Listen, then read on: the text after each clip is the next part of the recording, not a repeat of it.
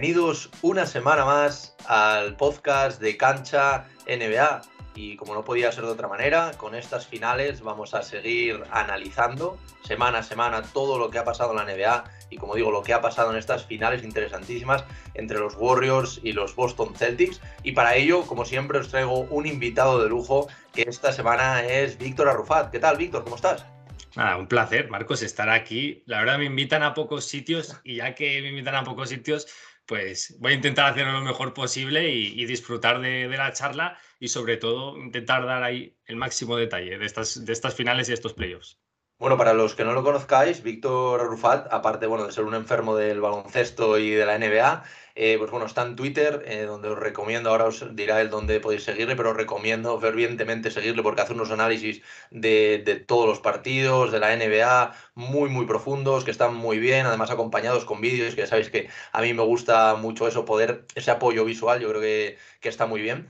Y bueno, aparte de esto, también es colaborador de Planeta NBA, si no, si no me equivoco. Y cuéntanos un poquito, también he leído que, has estado en Solo Básquet, también has escrito en Maniacs. Eh, háblanos un poquito de, cómo empezó esta fiebre tuya por el baloncesto y qué estás haciendo a día de hoy. Buah, la fiebre empezó, yo creo que ya venía conmigo eso.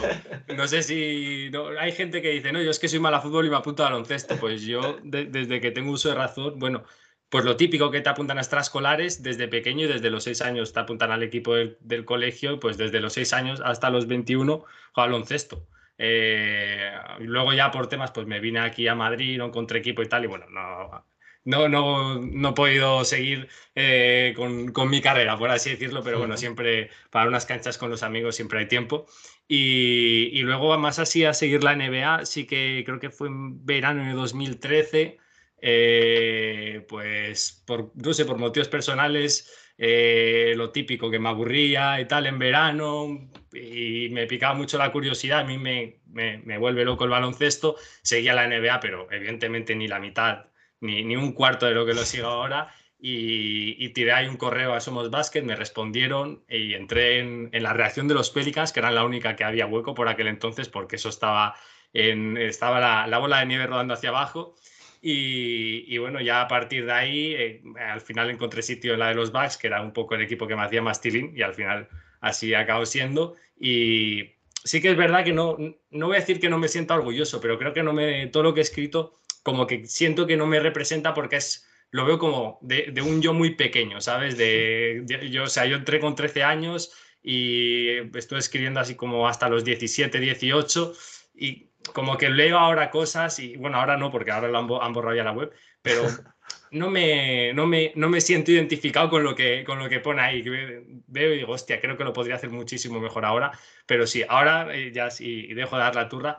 En Twitter por ahí, cuando tengo tiempo, pongo alguna, alguna tontería, como tú dices, sobre todo me gusta eso, eh, poner muchos vídeos porque creo que es a lo que la gente le, le más, más, le llama, eh, intentar mejorar, hacerlo atractivo y sobre todo en Planeta NBA, que es donde estoy, bueno, eh, he estado ahí viendo todos los partidos de los playoffs, no me he perdido ninguno. La gente, la gente puede, tiene pruebas de que, de que no me he escapado de, de ni una o de si me he escapado de algunas de, de, muy pocas, ahí con el, con el gran Tony y, y, dándole duro. Sobre todo ahí en Planeta NBA, es donde más me pueden seguir y en Twitter de vez en cuando sí que subo algo, me gustaría darle con más frecuencia, pero, pero no yo, yo, yo la verdad que, que, a la gente que nos esté escuchando, que nos esté viendo también en YouTube, se lo recomiendo porque yo creo que son unos análisis que están muy bien. Tampoco son estos análisis súper profundos que quizá cuando no te gusta tanto el baloncesto te puede llegar a aburrir, sino que son unos análisis muy amenos, pero que te toca un poquito, pues, todas, por ejemplo, en estas finales, pues todas las claves del primer partido, el segundo partido.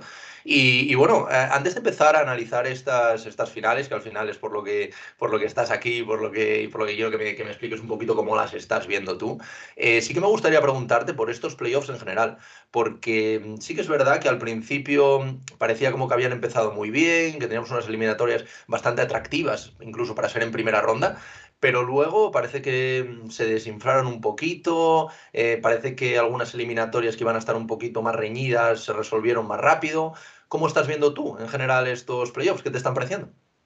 Sí, sí, no, me, explico. Eh, yo tengo un poco de, que a mí, eh, en, el sentido baloncestístico, todas las chicas me parecen guapas. O sea, a mí, ya acostumbrados a, la morralla que vemos en regular season, pues todo lo que vemos en playoff está, estaba, bueno, más que potable. Yo, vamos, le pongo incluso casi un notable a estos playoffs. Hay muchas cosas que me han gustado, pero evidentemente siempre hay otras que no. Pero eh, entiendo el punto, ¿no? Mucha gente se queja de eliminatorias desigualadas, pero también se queja eh, de, que hay mucho cansancio. Al final yo creo que quejarse es quejarse por quejarse, ¿no? Hemos visto, yo qué sé, ahora se me viene a la mente, el Sans Pelicans me parece una eliminatoria cojonuda. El, Maverick Sans eh, también me parece una eliminatoria de la leche. Warriors Nuggets, que parece que no, a mí me ha gustado mucho también todos los partidos. Timberwolves Grizzlies, pese a lo precaria que ha sido, pese a lo pegando un poco la nota a los dos equipos que han, estado constantemente, también me parece una eliminatoria bastante entretenida. Evidentemente, pues todas las de los Celtics me parecen de, de 10 y ahora hablaremos más en profundo de los Celtics. Eh, yo creo que hay eliminatorias para, para, cogerlo por los dos puntos de vista, para decir, bueno, eh, pues el Sixers Heat, pues el Miami, Miami Heat Atlanta Hawks, bueno, precisamente no, no, es que tengan nada en contra de los Heat, pero sí que entiendo que a lo mejor esas eliminatorias son las que menos tirín le hayan hecho a la gente y tal, pero yo a, yo, a sensaciones generales estoy más que satisfecho. También creo que hay un factor ¿eh? y, y me da la sensación que es todo los playoffs que los que seguimos la, NBA, y tú eh, bien lo sabrás, cuando llevas una turra de día sí, día sí, día sí, de dormir poco y al día siguiente volver a dormir poco y al otro también y al otro también, te, te vas cansando un poco, tienes ese, e, esa fatiga que también tienen los jugadores evidentemente, tú también, eh, no sé, no, no creo que, que, haya alguien que se vea eh, tres capítulos de una serie cada noche y, y 50 días después quiera seguir viendo esa serie. Pues nosotros en este caso sí que tenemos ganas, pero a veces sí que nos queda un poco de, esa sensación. Sí, y yo creo que también, por ejemplo, algunas eliminatorias, porque la gente hablaba de la desigualdad en la primera eliminatoria de ese, de ese Celtics, yo creo que al final es un resultado muy engañoso, porque es un 4-0 pero creo que la mayor diferencia entre los dos fueron 9 o 10 puntos, me parece, en un partido. El primer partido se decide con una canasta de Tatum al final y ganan por un punto. O sea, yo creo que también hubo eliminatorias que tuvieron mucha amiga, al final lo que tú también comentabas, por ejemplo, el Suns Pelicans. Mm, yo creo que todo el mundo se esperaba una barrida, como mucho un partido, y al final se lo puso bastante duro. Luego, por ejemplo, el Suns eh, contra Dallas estuvo muy bien, lo que pasa que sí que es verdad que te quedas con ese sabor agridulce de ese Game 7, mm. que te deja un poquito... Pues... Pero eh, eso, por ejemplo, imagínate, yo creo que si hubieran pasado los Suns, eh, hubiéramos dicho, vaya, el oeste, no hay ninguna sorpresa, joder. Y ya en primera ronda la gente se quejaba, joder, han pasado todo lo del factor cancha, no hay ninguna sorpresa. Es quejarse por quejarse. No, macho, vaya primeros de regular season los Suns. Pues al final hay que, hay que cogerlo como quieras, o disfrutarlo o quejarse. Eh, elegimos, como siempre, la de disfrutarlo. Y como tú dices, la de los Nets contra los Celtics es un 4-0, pero son cuatro partidos que tú y yo hubiéramos pagado bastante dinero por haber ido a, cada uno de los partidos. O sea que.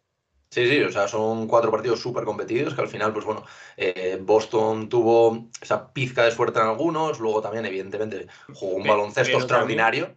Hay que te interrumpa, Marcos. yo creo que en todos, sin excepción, en todos, la sensación que te da es que el que mejor ha jugado se lo ha llevado y son los Celtics. Sí, sin duda, sin duda, sí, Y, que, y que se, lo llevan los Nets un poco corriendo con, con, rebotes ofensivos, transiciones raras, emparejamientos cambiados hay en alguna transición y tal. Y, y, por ahí, por ahí, en algunas situaciones dominaban los Nets, pero en el 90% del partido te daba la sensación de que el que tenía la sartén por el mango eran los de verde.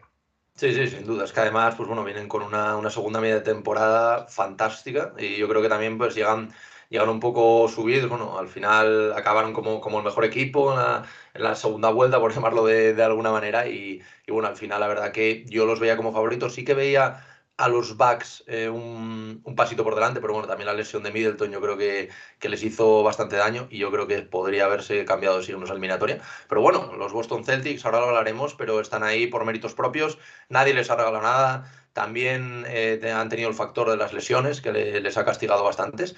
Y bueno, de momento parece que estamos teniendo suerte en estas, en estas finales. Y antes de entrar a analizarlas, sí que te quería preguntar una, una última cuestión antes de, antes de meternos en, en harina.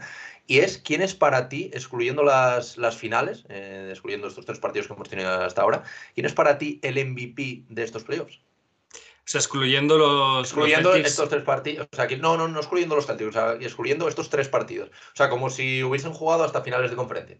¿Sabes? Porque a lo mejor ahora, claro, me podrías decir o Jason Tatum o Jalen Brown o, Stephen Curry, ¿sabes? Pero quiero que eh, también se pueda meter a gente como Butler, gente como Es que yo te iba, yo te iba a dar ese nombre. Yo te iba a dar el de, el de Jimmy Butler. Estoy entre Jimmy Butler y Jason Tatum. Eh, pero evidentemente el hecho de haber llegado a las finales también me, me, eh, me justifico igual un poco en, la sensación de que van un poco por encima y de que probablemente se lo lleven, de haber ganado a los Nets, de haber ganado a los Bucks y, cómo lo han hecho sobre todo. Y evidentemente ha tenido partidos malos, hay que decirlo. Y, Jimmy también, ¿eh? pero, pero creo que, los, los periodos de Jimmy han sido un poco más consistentes, pero por rivales, por camino, eh, por mejora constante. Eh, me cuesta mucho, pero se lo voy a Tatum. Pero tengo que decir que, que yo hasta. Es complicado, es complicado hasta el triple, hasta que sale el triple de la mano de Jimmy Butler, igual se lo daba a Jimmy Butler, pero, pero sí, sí, se lo hecho en Tatum. Sí, sin duda. Bueno, pues venga, se lo damos ahí a, Tatum. Eh, luego te preguntaré también quién, quién, crees que está siendo el mejor de estas finales. Y vamos a analizar unas finales, que bueno, va 2-1, eh, el partido de ayer a favor de los Celtics. Los Celtics roban en el primer partido el factor cancha a unos Warriors que no sé lo que tú piensas, pero yo creo que a priori quizás partían por experiencia, por finales en todos estos años, un poquito como favoritos. Pero claro, es que el equipo que ha construido Udoca en base a la defensa es un equipo que no sé lo que tú pensarás, pero parece que no tiene fugas en cuanto a la defensa. Así como Warriors sí que puede tener algún jugador que atrás aunque es un equipazo también defensivamente, evidentemente, pero sí que puede tener alguna pequeña fuga. Parece que los de Boston eh, no la tienen, o por lo menos Kerr aún no se la ha encontrado. ¿Cómo estás viendo en general estos tres partidos hasta ahora, estas finales? ¿Qué te están pareciendo? para mí lo que has comentado de la fuga defensiva, pues podemos empezarlo por ahí, porque es que no sé, a sensación, fíjate que yo todos los partidos me los suelo ver dos veces, pero bueno, son dos veces que la segunda vez es una vez que la voy parando todo el rato, lo voy volviendo a ver, luego edito un vídeo, o sea que a lo mejor lo, estoy de visionado de partido cinco horas de, esa, segunda vez, pero eh, eh, en cuanto a la sensación que tengo de, este último partido, es que en el primer cuarto te diría que en el 90% de los ataques buscan a Stephen Curry y los Warriors conceden el cambio. Y, por ahí está muy bien Tatum y está muy bien Jalen, que generan ventajas para ellos, pero también para los demás y distribuye muy bien. Eh, en cambio, en, clave Celtics, pues lo que tú dices es que tienen un, nivel defensivo medio espectacular. Para mí, en lo particular, fíjate que a mí me encanta Marcus Smart y, es un defensor individual de la leche, pero yo, eh, por cómo era, por, cómo se da el premio del jugador defensivo del año, y, por el impacto que tiene la defensa colectiva de los Celtics y por su mejora también, y muy acompañada, muy de la mano con la mejora del equipo, pensaba que se le iban a dar a Time Lord. Y incluso yo lo puse en, mi puja, yo, yo puse a Time Lord en mi puja, pero fíjate que son dos jugadores que si te, dicen que se le ha dado Time Lord, no te extraña tampoco. Y, o, incluso estamos viendo minutos de Tatum con Curry que son élite defensiva. O sea, no, no hemos visto un tío 2-0-3 frenar a Curry así. Bueno, al menos yo soy muy joven, pero no, no, sé, eh, no, sé antes, pero, pero a, ese nivel de movilidad, de físico, de, brazos, de hombros, de todo, es, espectacular.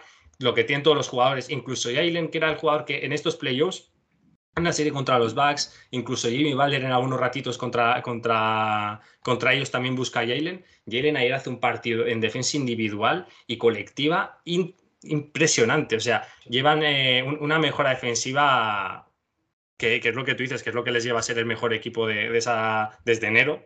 Y, sí que es verdad que no tiene ninguna fuga, ya no, ya no quiero enrollarme mucho más con, esto, pero eh, conceden algunas cosas porque, porque al final, digamos que no eligen su propio veneno, pero sí que desconectar.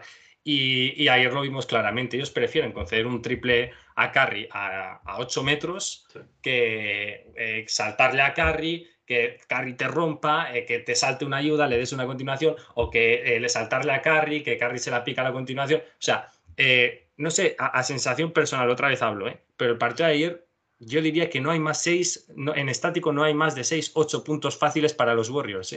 Todos son o tiros muy lejanos de Carry. O, acciones bastante forzadas en la pintura conceden poquísimo y eso para mí es la clave de este, de este tercer partido. Claro, es que tenemos aquí a un, tío como Robert Williams por dentro, que a ver quién le mete mano ahí, porque bueno, tiene un, le pone un tapón ayer a Curry, que pone la mano, no sé a qué altura la pondrá, pero es, algo increíble. Y es que luego, claro, tienen otras figuras como Horford, que yo creo que nadie esperaba este nivel, no, no sé si estás conmigo. Luego tienes a Grant Williams haciendo unos playoffs increíbles. Sí que es verdad que, bueno, algún partido como el pasado de Horford, pues evidentemente no va a jugar todos los partidos bien porque, porque sería ya algo fuera de lo común. Pero es que a nivel defensivo, luego entrando Derrick White, yo creo que es una incorporación clave que hace. Yo creo que el trabajo de Brad Stevens desde los despachos ha sido increíble. Luego también le ha dado la confianza a Amy Udoka, que bueno, ahora la gente se olvida. Pero en diciembre la gente, mucha gente de Boston pedía la cabeza de Udoka. Al final es muy complicado entrar con un jugador, un, entrenador, perdona, novato en el tema de head coach. Y, le ha aguantado. Yo creo que, este paso a un lado que ha dado Brad Stevens también eh, ha sido, vamos, ha propiciado el, nivel y a lo que han llegado estos Celtics. ¿Cómo, cómo has visto tú esto? ¿Qué, te ha parecido este, este trabajo? Sobre la gestión de Stevens es impecable. Eh, yo, yo, creo que todavía no, no, somos conscientes, o sea, yo, yo creo que tanto Warriors como Celtics tienen fácil siete jugadores que, que, en un equipo medio de la NBA cobrarían 15 millones como mínimo. Y, y, y eso habla también muy bien del trabajo de, de Brad Stevens. La, la, gente se echaba las manos a la cabeza cuando das dos rondas por, por Derry White, pero es que Derry White es un base de lujo que eh, se, se, caracterizaba por ser un, base impecable en decisiones, eh, e impecable en defensa, pero que tenía un pelín de irregularidad en el tiro, no un pelín, no, bastante irregularidad, porque si no ya sería aquí casi un NBA. Pero, pero, pero eso, y, lo, que venías comentando también de, eh, de Brad Stevens, creo que, no recuerdo mal cómo es el dato, pero prácticamente todos los jugadores que firma él en verano, eh, que firma, no que traspasa, eh, que son Juancho, Schroeder, eh, Jabari puede ser, bueno, que los traspasa a todos o los corta, o sea, que es, un tío que no tiene problema en decir me he equivocado, que, saber, y además el conocedor de los problemas, ¿no? Él sabía que Kemba era un problema, él sabía que Horford eh, en el equipo encajaba como guante de seda. Y, luego lo que comentamos de Time Lord y Horford, para mí hay dos claves. Eh, Time Lord defiende en los dos primeros partidos a Wiggins. Y claro, ellos, yo creo que Udoka lo puso con Wiggins porque dice, bueno, Looney pone muchos bloqueos, entonces eh, Taylor va a estar muy exigido, Taylor va a estar muy buscado por, por Stephen. Eh, luego Draymond está siempre, no puedes poner a, Taylor con Draymond porque Draymond es más listo que el hambre. Taylor a veces sí que de cabecita parece que es lo que, lo que más le falta, aunque últimamente va, va, bastante bien. Y, y, también está, pues eso, participando mucho en todas las jugadas. Entonces pensarían, bueno, jugador prototípico no vamos a decir PJ Tucker, porque Wiggins tiene muchas más dimensiones, pero que está más off-ball, pues puede ser Wiggins. Y los Warriors, fíjate que empiezan mucho los partidos, sobre todo los, primeros cuartos, primeras partes, con mucho más balón para Wiggins para intentar cambiar eso. Udoka concede, ayer pone a, a Time con Looney y el partido de, de cuando defienda a Looney es de, poner un cerrojo en la zona y parece que sea un portero de fútbol en el aro. Es, que es, eh, es increíble todas las ayudas como lo hace. Es es algo curioso, en uno contra uno me da a veces la sensación, evidentemente, para ser un pivote súper eh, ágil, pero de que, de, que con base sí que es verdad que, pues eso, que un Trajan, que un Carry le va a romper, pero en ayudas me da una sensación de que tiene una explosividad en, dos pasos, en medio segundo, eh, llegarte de la esquina a, al aro y saber leerlo y hacerlo, que, es eh, abismal. Y luego sobre lo que comentabas de Horford también, ahí lo lee perfecto, perfecto Tatum en el primer partido que, hay un emparejamiento que es eh, Jalen Clay, eh, Tatum Wiggins, Draymond Horford, por lo mismo que antes, porque Draymond quiere estar de capitán general de la defensa, viéndolo todo venir desde atrás y haciendo ayudas. ¿Qué pasa? Que cuando ven que las ayudas larguísimas de, de Draymond están teniendo mucho impacto, eh, lo que hacen es matarle balones a las esquinas y ahí Horford pues tira bastante liberado, la sensación que tengo, y, lo, y lo hace bastante bien. O sea que que eso, aprovechando al máximo todas las situaciones que tienen y cada momento, cada oportunidad que les sale a cada uno de estos jugadores, eh, se aferran a ella y, demuestran eh, lo que vale y por lo que son finalistas. Y bueno, ayer el partido de este Big Three de, los Celtics, que bueno, creo que es un partido histórico, porque creo que ahora mismo no, no recuerdo los datos, pero creo que era como el primer el primer Big Three en no sé cuántos años, que metía más de 20 puntos, 5 asistencias, 5 rebotes, y que se vio también eso, que no son simples anotadores, como puede ser el caso de Tatum, que Tatum ha evolucionado mucho, ya no solo en su carrera, sino también en estos playoffs, en esta toma de decisiones, que quizás podía perder algún balón antes y ahora sabe que tiene compañero abierto, sabe que están metiendo los tiros, como por ejemplo en el, primer partido, el primer partido del último cuarto fue una absoluta barbaridad, me parece, tenía apuntado, creo que fue un 40-16 en lo que le metieron los, los Celtics a los Warriors para, para ganar este primer partido. Entonces yo, yo también veo en él una, una, evolución, y lo he comentado a lo largo de estos playoffs, ya no solo en estas finales, sino en anteriores eliminatorias, que yo creo que Tatum ha dado ese paso definitivo que yo creo que le faltaba, porque él, yo creo que ya era una estrella, la gente sabía que era una estrella, él actuaba como una estrella, pero creo que mm, superestrellas en la, en la NBA actual hay muy pocas. Y yo creo, no sé lo que opinarás tú, pero que con estos playoffs, y bueno, más si se lleva el anillo, evidentemente, pero yo creo que ha dado ese paso que ya le sitúa en la élite de la liga. ¿Cómo, ¿Qué opinas tú? Total, total, estoy, estoy totalmente de acuerdo. De hecho, eh, yo a, Tony Vidal de, Planeta NBA le llevo diciendo de récord tanto a él como a Lucas Santos, que es nuestro, nuestro insider de los Celtics y es un, es un gran amigo, es, un astro, también es un crack.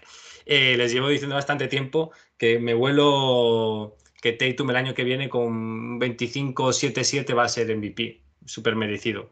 También, bueno, esto, aquí pedrada que tiro en medio de las finales. No me gusta hablar de otra cosa en esta, en esta época que no sea de playoff y de finales, pero esto lo tiro también una pedrada porque veo que los Mavericks no van a mejorar mucho su plantilla, que pueden haber lesiones, pueden pasar mil cosas. De repente a lo mejor se cascan los Bucks una temporada de 60 y pico victorias, pero nunca se sabe, pero es la corazonada que tengo.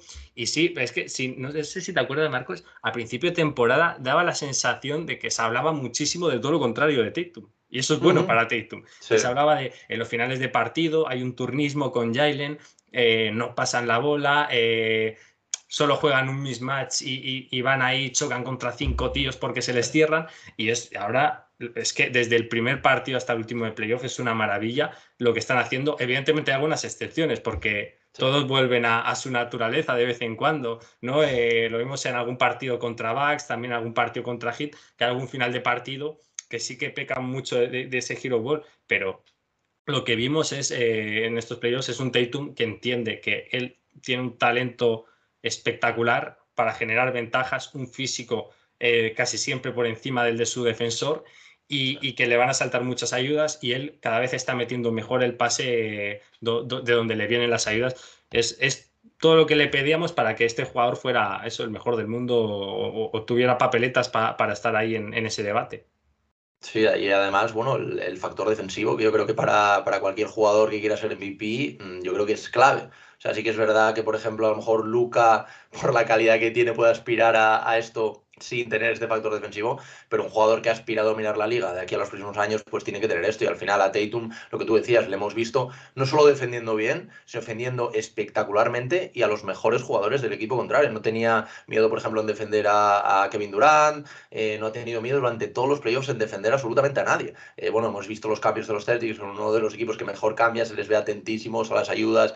La verdad que ayer, por ejemplo, fue un, un espectáculo, bueno, lleva siendo toda toda la, todos estos playoffs, eh, pero ayer fue un espectáculo, o sea, lo que tú decías, al final los Warriors, que ahora, ahora hablaremos un poquito de ellos, eh, tiraron cero tiros liberados, es que, es que en los cambios estaban atentísimos, cambiaban perfecto, casi no tuvieron ningún error, te podría decir que a lo mejor tuvieron cuatro o cinco errores en todo el partido, la verdad que fue una masterclass a nivel defensivo y a nivel de que me parece muy complicado estar eh, todos estos minutos tan concentrado. Y es que ayer se les veía que veían que el partido de ayer, como, bueno, como, era evidentemente, pero era clave para las aspiraciones al anillo al final. Entonces yo creo que, bueno, si alguien no lo ha visto, que, que, se ponga el partido de ayer, porque bueno, a nivel también ofensivo estuvo muy muy bien, pero a nivel defensivo la verdad que si hay que enseñar a cualquier equipo cómo defender, cómo cambiar, cómo acudir a las ayudas, yo creo que el partido de ayer es un buen ejemplo de ello.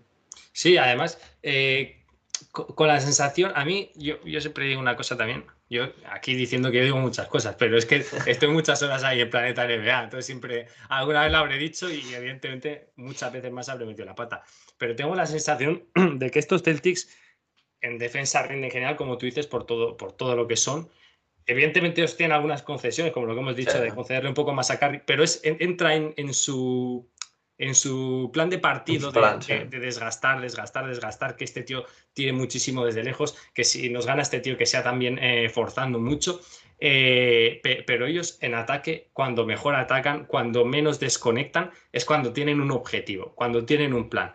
Eh, ir a por tal situación, ir a por tal mismatch. Y eso es la sensación que me transmiten desde, desde finales de, de regular season. Ellos cuando ven un mismatch, recuerdo eliminatoria contra Nets, van una tras otra, tras otra, tras otra, y muchas veces eh, no terminan eh, atacando ese mismatch, pero todas las ayudas que genera, ¿no? A lo mejor, yo que sé, eh, te, le das un balón a Tatum contra Curry en el poste, igual solo cuando se lo das, al momento en el que se lo das, te salta un 2 contra 1 y, te salta Wiggins, pero en ese momento, en ese mismo instante, Tatum le saca un pase picado a Smart y Smart mete un triple, estoy hablando de, de una situación que se dio en el primer partido, o sea, que, y, en este, y en este tramo de las finales es lo que pasa. Ellos tienen clarísimo que van a por Looney menos, en menor medida, porque Looney, bueno, está salvando perfectamente cada, cada vez que se queda contento, pero sí que es verdad que, que, por velocidad no tiene que haber color si el otro está fresco de piernas y tiene gasolina.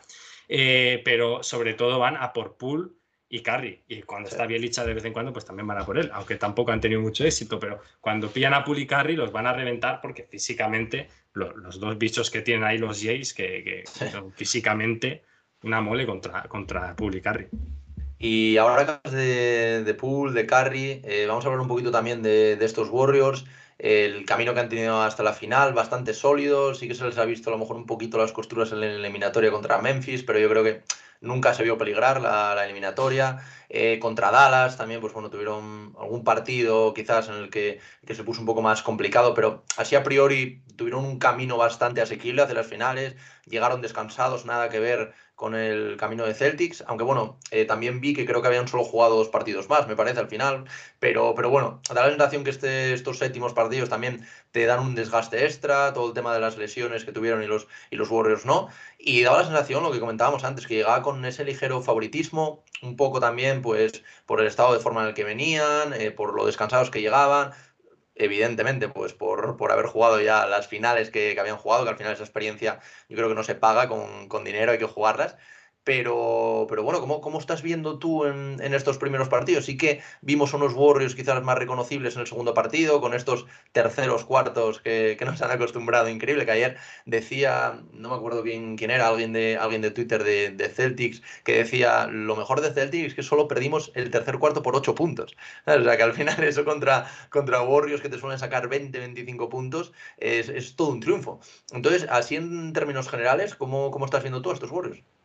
Bien, primero, respecto a, lo que comentas del cansancio, yo eh, también he tenido eso de decir, joder, solo dos partidos más, pero te paras a pensar, claro, es que dos partidos más porque la primera ronda la ganan 4-0 contra, contra, claro, eh, en, en, en, el último mes, porque el primer partido de la eliminatoria eh, Bucks Celtics se juega ya en mayo. En mayo juegan 14 partidos, o sea, los dos, eh, las dos eliminatorias que se van hasta el séptimo, y para mí son contra los dos, evidentemente quitando a, Celtics y Warriors de la ecuación, con los dos equipos más físicos de la liga, que eso también tiene un desgaste de, la leche. Pero sí, lo que comentas del camino de Warriors es una sensación un poco de, equipo de que de, equipo superviviente, ¿no?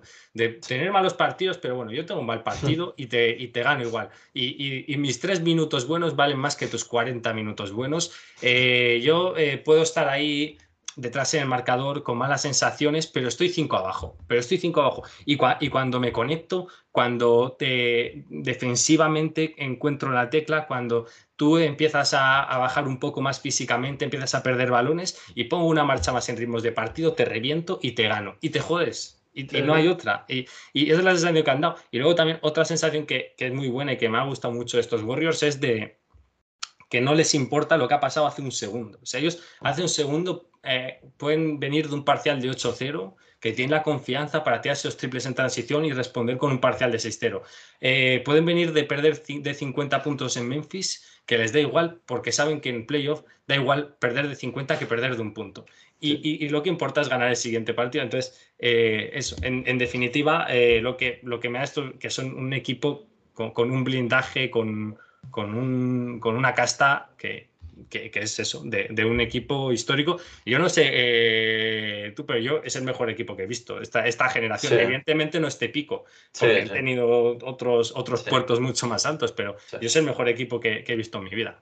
Sí, sin duda. A ver, también, evidentemente, pues esos Miami Heat de LeBron era un equipo al que prestaba a ver esos Dallas de Dirk Nowitzki, la verdad que esos Dallas Mavericks, la verdad que a mí me gusta mucho verlos. Evidentemente yo me enganché, bueno, siempre lo comento, me enganché en 2003 ya, como cuando Pau fue, fue para ahí, para los Memphis Grizzlies. De hecho, por eso tengo un especial cariño por, por los de Memphis. Pero sobre todo me empecé a enganchar de verdad a la NBA a partir de que Pau aterrizó en, en Los Ángeles, en los Lakers. Y yo creo también ese equipo de los Lakers, esas fines. Yo hasta ahora creo que, no sé si el mejor partido, pero sí el que más me ha marcado, fue ese Game 7 de 2010, me parece que fue contra, contra los Celtics, y yo me acuerdo de verlo, y, es que no, no me lo voy a creer, o sea, el partido que se marca Pau Gasol ese partido, o sea, es que a ver, porque estaba Kobe Bryant y me ha hecho unos buenos. Sí, es, un partido. Mira, yo, me pongo. Perdón que te corte, Marcos. Yo, me pongo muchos partidos. Yo A mí a veces me cuesta dormir. Pues si no, evidentemente con estos horarios aquí no le cuesta dormir, ¿no? Eh, pero yo me pongo muchas veces partidos viejos para dormirme de incluso a veces de estos que se ven en, no, en blanco y negro casi, pero, pero por ahí, por ahí. Y de estos empleos que hay subidos algunos a YouTube, otros, eh, pues, en, pues por ser a veces suscriptor de, Planeta NBA, también tienes el, placer de acceder a algunos partidos históricos. Y, nada, eh, es, un partido que, me he visto más, de una vez y la verdad que ya, ya solo por todo toda la parafernalia que hay montado alrededor, ya te das cuenta de que es un espectáculo histórico lo, que va a pasar, un, un, séptimo partido en las finales. Y, respecto a lo que comentabas de Warriors, igual también tengo esa sensación, no sé si te pasa lo mismo con Warriors, pero de, yo tengo la sensación de que son el mejor equipo que he visto porque, no sé, si e, es una mezcla entre que ellos lo ves que se lo pasan muy bien, que disfrutan muchísimo, que son muy felices jugando como juegan que juegan menos bonito de lo que la gente cree, pero cuando juegan bonito es eh, la, la, Capilla Sistina y, también te hacen feliz eh, por eso, porque, porque transmiten mucho de, cara al, espectáculo. Sí, sin duda, sin duda. Y aparte son un equipo que, para el que no está acostumbrado a ver la NBA, todo el mundo habla de los triples de Curry, de los triples de Clay Thompson, también evidentemente pues de la, de la defensa de Draymond Green pero es que son mucho más que eso. O sea, no es, o sea, Draymond Green, evidentemente, bueno, en esto, en estas finales no, no podemos hablar muy bien de él por, por las actuaciones que está teniendo hasta ahora, pero bueno, tampoco le matemos porque, porque bueno, todavía queda mucho, muchas finales y sabemos que, que con Draymond Green no, nadie se puede fiar, pero es que lleva años orquestando la, la defensa de de este, de este equipo. O sea, al final sí que es verdad que Clay Thompson yo es de los mejores defensores que he visto a nivel defensor exterior, sobre todo hasta antes de la lesión. Stephen Curry creo que es un defensor también bastante infravalorado. Sí que es verdad que puede ser pues un poquito la pata, aparte de Pool, como tú dices, en la que atacan, pero es un, defensor que cuando se pone las pilas... que es que, que, que, a él se le van por naturaleza. Sí, sí, sí, claro, con esa altura y con. eso ya está, no, no, por nada. Pero que a nivel de conceptos defensivos, a nivel de trabajo defensivo también es un defensor espectacular y se, ha visto en estos playoffs, se ha visto en el, en el segundo partido. Y, bueno, volviendo al tema de Green, yo sí que es un tema que es que creo que se vio ya en, temporada regular. Si Green está mal, los Warriors están mal. O sea, yo para mí es como una especie de termómetro de, de estos Warriors. Y lo que decía, se vio ya en, en, regular season que cuando faltó él, cuando estuvo lesionado, no te voy a decir que era un desastre, pero sí que es un, la pieza clave para mí en el granje defensivo, porque luego sí que tienen eh, muy buenos defensas. También hablaremos ahora de, Wiggins, que la verdad que en el, plano defensivo a mí me está sorprendiendo bastante en el de asumir este rol que, ha pensado Steve para él. Pero yo creo que em, se habla de Curry, Curry está haciendo unos playoffs eh, magníficos, pero es que la clave para mí en todo esto es que vuelvan a reconectar a Draymond Green, que aparte de lo mal que lo está haciendo en términos estadísticos, yo creo que también se le ve demasiado fuera. Así que él siempre ha sido de protestar, siempre ha sido de ser muy pesado con los árbitros, pero le veo especialmente pesado en esta, en esta eliminatoria. para mí, el segundo partido no lo ganan por él, pero él hace el clic con, todo lo que hace, pero con, con poco, con poco de, baloncesto suyo. Como tú dices, para mí los playoffs de Green son horribles. O sea, hemos, eh, hemos, visto momentos en que sí, los Warriors son eso, lo, que digo, una, la, ópera de, Viena, ¿sabes? Pero, pero hemos visto muchos más momentos en los que los Warriors son eh, Stephen Curry con demasiado más balón de lo habitual, aprovechando su gravedad ofensiva, porque no fluyen en ataque, porque por X o por A, Green no está cómodo, eh, sobre todo en las situaciones en las que le flota muchísimo él se, ¿no? como que, como que, se siente infravalorado y se siente que es mejor jugador a veces de, lo que es y se vuelve un poco loco y, en ese sentido le desconectan del partido en, ataque y, también Yo, yo, creo que hay que decir que, que, físicamente no me esperaba que estuviera tan bien a estas alturas de la vida, porque está haciendo un, un, trabajo físico de la leche. En defensa sí que, sí que tiene un papelón, pero sí que te espera siempre un poco más, que te cambie el juego. Hay muchos partidos en los que yo creo que él ha intentado correr, que ha intentado acelerar el partido y no lo ha conseguido. Y ha conseguido todo lo contrario. Ha, ha conseguido, lo que ha conseguido es perder muchos balones, encajar puntos tras pérdida y ya no encajar puntos tras pérdida, sino eh, eso, de malgastar posesiones. ¿no? Hemos visto da la sensación de que falla como tres o cuatro bandejas en transición por partido, en una transición en la que, en la que él parte como el sexto o el séptimo, si, si tiramos una clasificación de, cómo van volviendo al aro, y él, y él en, cinco segundos acaba una bandeja forzada, porque él acelera el partido y no le, y no le sale bien, porque no le, porque no le frenan. Ya da la sensación de que con balón es muy poco peligroso y no sé, no sé el true shooting que estará teniendo, pero será horroroso. Sí, sí, al final yo creo que también es lo que tú dices. Antes, sobre todo los, estos Warriors, los primeros de 2015, luego pues en, en 2017-2018 con, con, Kevin Durant, yo creo que se caracterizaban por esa fluidez en ataque, ese montón de cortinas, o sea, aparecía Car Curry, soltaba el balón y de repente eh, salía, salía Green a repartir el juego, de repente aparecía Curry solo, pero para que Curry estuviera solo analizabas la jugada y había tres bloqueos de tres compañeros, era lo que tú decías, era como, como, como vivir dentro de la capilla. Es, es que, es que Marcos, te, te, a mí, a la sensación que me da, ¿eh? No recuerdo un triple de carry en esta. Estoy hablando, yo insisto, ¿eh? seguro que hay alguna. A sí, habrá alguna habrá, sí, sí. Pero un triple de carry de esos que sale, de, que, que, que da el balón, eh, recibe dos bloqueos, hace el carretón, se va por fondo, la recibe a la mano y, o, la recibe en esquina liberado. No, los triples de carry son casi todos tras bote. Me gustaría ver esa estadística de, de, triples de carry tras asistencia en, temporada regular y tras bote. Igual me dio una sorpresa, pero la sensación que tengo de, lo que tú dices, de, que carry está, eh, no, está, no está jugando sin balón, no está recibiendo los bloqueos, Carry. No, no, sin duda. Y aparte, yo creo que, aparte, el, el, bueno, él evidentemente, pues si le dejas hueco, aunque tenga que hacer un triple tras botes, te lo va a meter, lo que pasa es que los Celtics no le están dejando este hueco, pero sí que es verdad que donde más peligroso él siempre ha sido, ha sido eso, apareciendo después de dos hasta tres bloqueos en, la misma jugada para que él reciba solo lo que tú comentabas en, en una esquina. Y también te quería preguntar eh, por la labor... una cosa que estaba pensando ahora, que he dicho, no, no recibe ningún bloqueo carry. Digo, que la gente no me malinterprete. Sin balón, con balón. Claro, está, He, visto una estadística que es muy buena, Marcos, que decía que es, está siendo, que, que viene también a, hablar mucho de lo que está jugando con balón, que es, eh, son, es la serie de playoffs de Curry, esta que estamos viendo, al menos hasta el segundo partido lo era, no sé si la, cifra, bueno, estoy seguro de que tampoco habrá variado mucho, pero era la serie que más estaba generando, más puntos estaba generando tras pick and roll. Ah, sí, tras el bloqueo directo. Claro, es que antes eran todos bloqueos indirectos, claro. Es el, Es, el, problema que era mucho más difícil de, defender, claro. Y, y, sí que te quería preguntar ahora por, por la labor de Jordan Poole, porque sí que es verdad, yo por lo menos, eh, pues evidentemente a lo mejor nos mal acostumbró durante la, temporada, pero yo al menos esperaba un poquito más de él. Sí que es verdad que luego en el segundo partido se vuelve loco, te mete un triple desde 9 metros. Eh, tiene estas cosas un poco de, Stephen Curry, evidentemente sin, sin llegar a ser Stephen Curry, obviamente que nadie me malinterprete, pero tiene estas cosas que puedes decir tú de, de estrella pero la sensación que me da también, pues son sus primeras finales, tampoco podemos sobre reaccionar a ellas, pero no sé qué sensación te da a ti, pero a mí un sabor un tanto agridulce. A todo esto, mm. mañana meterá 40 puntos y me tendré que caer la boca, obviamente, porque la calidad la tiene, pero hasta ahora por lo menos me está dejando un poco frío. No, Marcos, aquí tenemos que decir lo que vemos. Sí, no, sí, no, podemos, no, podemos, tener eh, reparo porque es lo que hemos visto y es lo que tú dices da, la sensación, y mira que hizo una primera ronda, yo, yo después de, la eliminatoria contra los Nuggets, casi que le dejaba entrar en el pub de las estrellas, casi que le repartía al carneal también, pero no hemos visto que la sensación que tengo, eh, bueno, no es la sensación que tengo, yo creo que es un poco así realmente, porque es, él tiene que ser un invitado a la fiesta, él tiene que llegar con la mesa puesta un poco también. Él no puede ser el, el factor desequilibrante en un partido de playoff.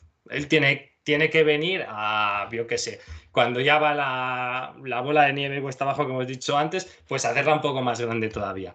Y, es que ni eso en, este, en esta eliminatoria, porque te está restando muchísimo, muchísimo en defensa, porque lo busca una tras otra. Y fíjate que Carrion aguanta, tiene un pelín más de cepos, tiene un pelín más de fundamentos, pero es que él, ya, contra Memphis ya lo venían buscando muchísimo. Y mira que Memphis te paras a pensar por fit y los defensores a los que, los atacantes a los que tendría que defender, pues no son tan bichos como, como estos de Celtis a nivel físico. Y, ya, y ya, lo, ya lo buscaba una tras otra, Morant. Y, luego, claro, eh, evidentemente, si a eso le sumas que él toma decisiones él tiene una cosa, él es muy bueno en acción-reacción, ¿no? En te, hago un cambio, veo que me cambias el cuerpo, tal, te ataco por el otro lado, tal. En eso él es genial. El, no sé cómo se llama, se me ha ido el nombre. Esto que hace así, que te amaga con el tiro, tal. En eso él es el más rápido, de los más rápidos de la liga, es, es increíble técnicamente, pero a la hora de leer el juego es un jugador que siempre se queda, siempre se queda cortito. Pero es que lo de estas finales va a otro nivel y también porque yo creo que él está mentalmente un poco, un poco más fuera y, evidentemente porque tiene una defensa de élite encima, como dices. Sí. Yo es que, aparte de que me había quedado un poco frío con, estos playoffs que está realizando, porque esperaba más de él, aunque evidentemente lo que te comentaba antes, pues siendo tan joven, tiene mm. mucho margen de mejora. Exacto. Pero, pero he leído una cosa hoy en Twitter que me ha llamado la atención, ahora mismo no, no me acuerdo de quién era, que, que, ha dicho que si, bueno, vamos, que planteaba la pregunta, que decía que si, que si podría llegar a, a ser una estrella o se iba a quedar eh, en un Jordan Clarkson. Que ojo, eh, Jordan Clarkson es un jugadorazo que te aporta muchísimos puntos desde el banquillo, pero claro, Jordan Clarkson nunca te va a ser una primera espada ni segunda espada de, un equipo. Son, o sea, son jugadores fundamentales para equipos campeones, porque evidentemente desde el banquillo te aportan muchísimo. Pero quizás con lo que se vio, lo que tú decías también en primera ronda de, de perdona, de, de Pool, quizás sí que se esperaba, que todavía tiene tiempo, ¿eh? pero, pero quizás esperaba más estrella. ¿Tú cómo ves esto? ¿Cómo, cómo ves esta, esta, esta mm, comparación que al menos te hace pensar un poco? Yo, yo es que tengo la sensación de que va más para Jordan Clarkson que para Estrella. ojalá me, me calle la boca. Sí, sí, no, no. a, mí, a, mí, es que me encanta, ¿eh? O sea, a mí Jordan Poole me encanta. Sí, sí, no, yo tengo una cosa. Yo ahora por lo visto. Eh, nos bajamos tú y yo a, jugar a las canchas de debajo de mi casa y veo a Jordan Poole y tengo que lo defiendas tú, porque yo en el, uno contra uno este tío es, es, impepinable, o sea, es, es, la leche. Pero eh, no, no me transmite primero el, el suelo de tener un suelo de día sí, día también, puntos fáciles, puntos difíciles. Eh, sí que es verdad que él es muy rápido, que él eh, tiene una gran variedad de recursos y tal, y, tampoco, y evidentemente apartado defensivo. A mí yo valoro mucho que, bueno, estamos viendo, el año pasado gana el anillo un equipo que su Big Three son perfiles defensivos. Mm. Through, eh, Middleton un poco menos, pero es un buen defensor. Eh, y Anteto. Eh, el año anterior, defensivamente, LeBron, Anthony Davis están. LeBron un pelín ya de caída, pero joder. Sí, pero tienes, a, Caruso, tienes a KCP, o sea, tienes un equipo muy bien. Sí, pero, ya a, a, nivel Sí, a nivel estrellas, ya, sí, sí. por ejemplo, el anillo de, de, los, de los Raptors, Kawhi, evidentemente hay, hay, que hablar, hay que hablar de ello. Eh, este, eh, este, anillo. Yo, si, si miramos al, otro lado de la trinchera, los EAs, evidentemente, están mil escalones por encima de Pool en ese sentido. Y yo, para ser una estrella, o pido que en ataque seas a nivel de toma de decisiones, a nivel de, eficiencia y tal, muy bueno. Y, y, te perdono un poco más lo de la defensa, como se lo puedo perdonar, por ejemplo, a Luka Doncic, eh, o, tienes que compensármelo de otra forma. Y creo que Jordan Poole no me lo compensa. Creo que Jordan Poole tiene mm, tres, cuatro ingredientes que, que, le puedo meter ahí para, para entrar en alguno de star pero que tengo también dos o tres que, que hacen que me sepa un poco más amarga la comida. Bueno, que sepas que mañana Jordan Poole va a meter 40 puntos. Exacto, exacto. Después de que digamos esto. Bueno, pues Víctor, para, para, ir finalizando, ya después de, haber hecho un análisis, hablado de, de la eliminatoria, de los dos equipos, de los playoffs hasta ahora, sí que me gustaría, como no, que me dejes un pronóstico.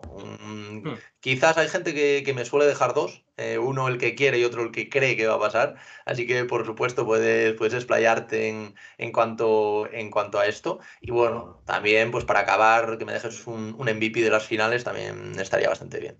Eh, en cuanto a, a querer, yo al principio, pues lo que te decía, por, por lo que marcan a, un, a, un, tío como yo que tengo 22 años, los Warriors, pues, pues evidentemente siempre eso, te da la sensación de que te han hecho felices muchas noches y, dice, y, también un poco de, puede ser su último baile, puede ser la última vez que lleguen aquí, el año que viene ya dices, joder, no los veo ganando a los Clippers, la verdad, tal, pero bueno, ya eso, te haces pajas de lo del año que viene, que en verdad no viene a cuento, pero... Y, te da esa sensación, pero con, el, con, la mano del corazón, sinceramente digo que, que, esto son mucho, que se lo merecen más y han demostrado ser mejor equipo los, los Celtics. Entonces, por ahí, por querer, se me ha equilibrado un poco más la cosa. Al inicio de la eliminatoria quería, quería más Warriors, pero ahora digo, yo este año, sí, aunque lo ganen los Warriors, yo voy a recordar que han sido mejores los Celtics, aunque se han disparado muchas veces en su pie. Y que eso en verdad también es, eh, es, no ser mejor equipo, dispararse más veces en su pie, ¿no? No es más, no es más limpio el que más eh, limpia, ¿no? Por así decirlo. Es el que también menos ensucia. Eh, y, y, luego, por creer, yo creía Celtics en 7, pero ahora ya me viene un tufo a Celtics en 6. Porque yo hacía los cálculos de Celtics en 7 en el que estaba en el que ganabas el, el, el sexto partido con 3-2. O sea que perdiendo 3-2. pero, pero ahora ya tengo la sensación de que al menos uno de los dos siguientes se lo llevan. Que les da igual el factor cancha.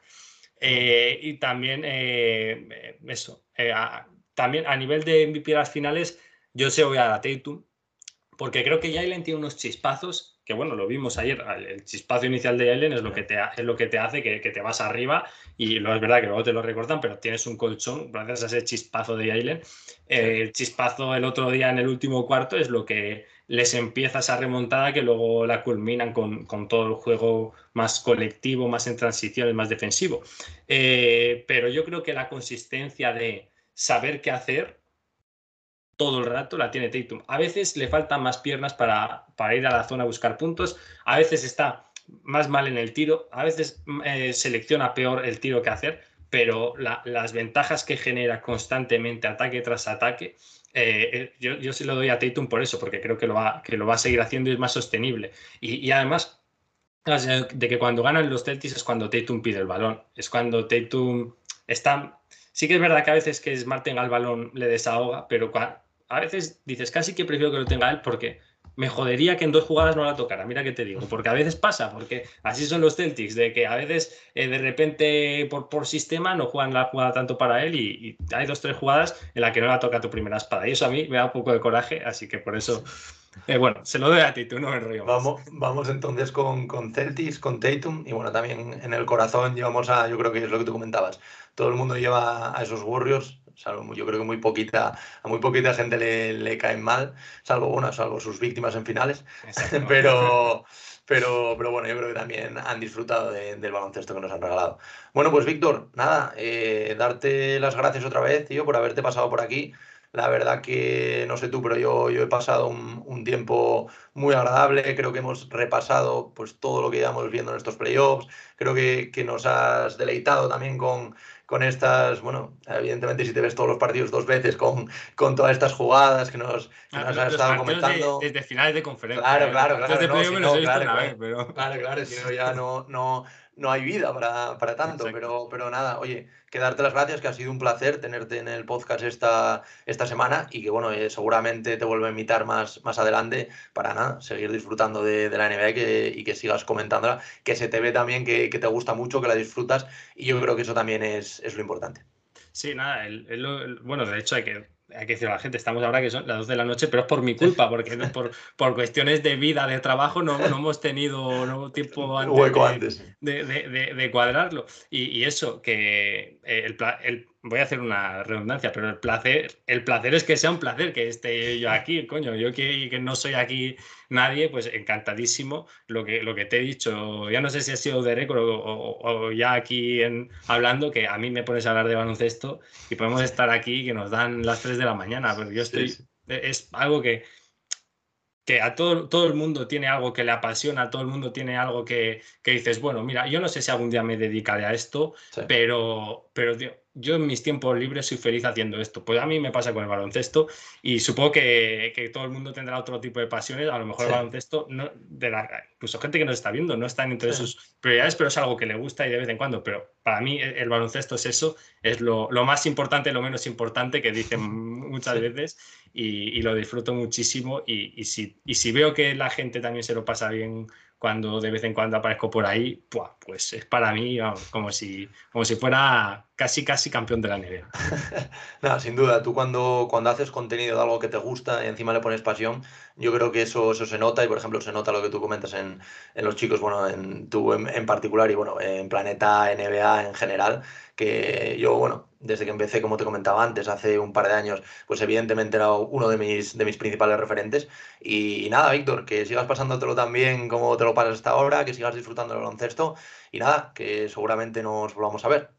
Nada, muchas gracias un placer y también, qué decir, que la gente nos diga por comentarios si, si lo ven. Yo tengo la sensación que la gente lo está viendo ya muy de color verde, que la gente nos ponga ahí por comentarios no, si lo ven muy, muy, de color no hay que matar, Nunca hay que matar a estos Warriors, ¿eh? Exacto. Eso que lo tengamos claro. Bueno, Víctor, un, un, fuerte abrazo y muchas gracias otra vez por haberte pasado. Ah, placer es mío. Abrazo.